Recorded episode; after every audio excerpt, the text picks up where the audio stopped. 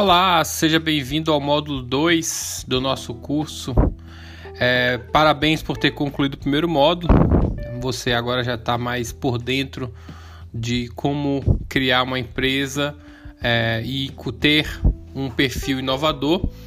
Hoje a gente vai falar nesse podcast sobre a, o BMC, ou Business Model Canvas, também conhecido como simplesmente Canvas. O modelo criado pelos professores Alex Wostenwalder e Yves Pignet foi desenvolvido com o intuito de facilitar o processo de criação de negócios. Vocês sabem que o modelo atual que muita gente adota para um plano de negócio possui diversas estruturas que fazem com que esse, essa criação desse plano de negócio seja muito demorada e com isso perca-se muito tempo para se desenvolver. Muitas vezes é necessário abrir rápido e com isso o desenvolvimento de plano de negócio pode ser extremamente cansativo. Nesse sentido, esses professores criaram o Canvas ou Business Model Canvas, como também é conhecido.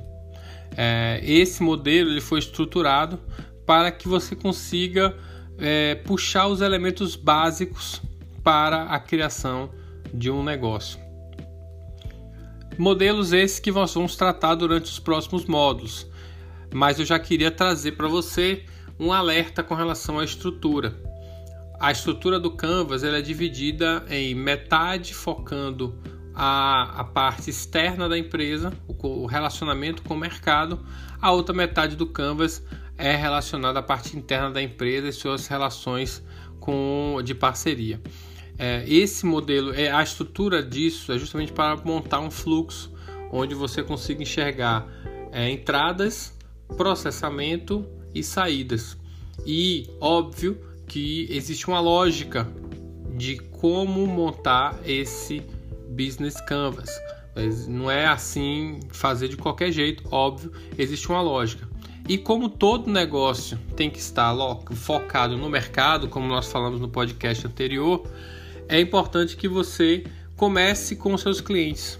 A partir do momento que você traçar os segmentos, a, o, as, os clientes, o mercado que você vai, vai utilizar, você vai poder começar a puxar informações para criar o valor, né, a proposta de valor que você quer entregar a essas pessoas.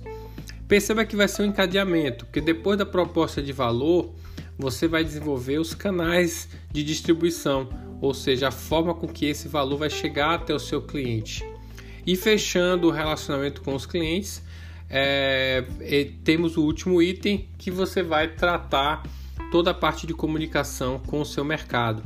Isso fecha os quatro primeiros blocos, primeiros quadros que fazem com que você interaja com o cliente. Com a proposta de valor, você já pode traçar também as receitas e desenvolver as formas mais adequadas de precificação. Nós vamos tratar isso também nesse curso. Com essas informações, você já pode definir os, os, os recursos chaves e as atividades chaves, que seria basicamente a estrutura da sua empresa, que vai contar com é, maquinários, pessoas, informações, materiais, para que você consiga entregar a proposta de valor ao seu cliente. Por fim, para que você tenha realmente esses, essas atividades-chave e esses recursos-chave definidos e em funcionamento, você vai precisar de parceiros. Então, no nono passo, você vai fechar as parcerias chaves e por fim, os custos que você vai precisar ter para conseguir bancar toda essa estrutura. Então aí a gente fecha os nove blocos e você vai ter assim o seu canvas definido. É isso que a gente vai esperar até o final desse curso, ok? Então, bons estudos!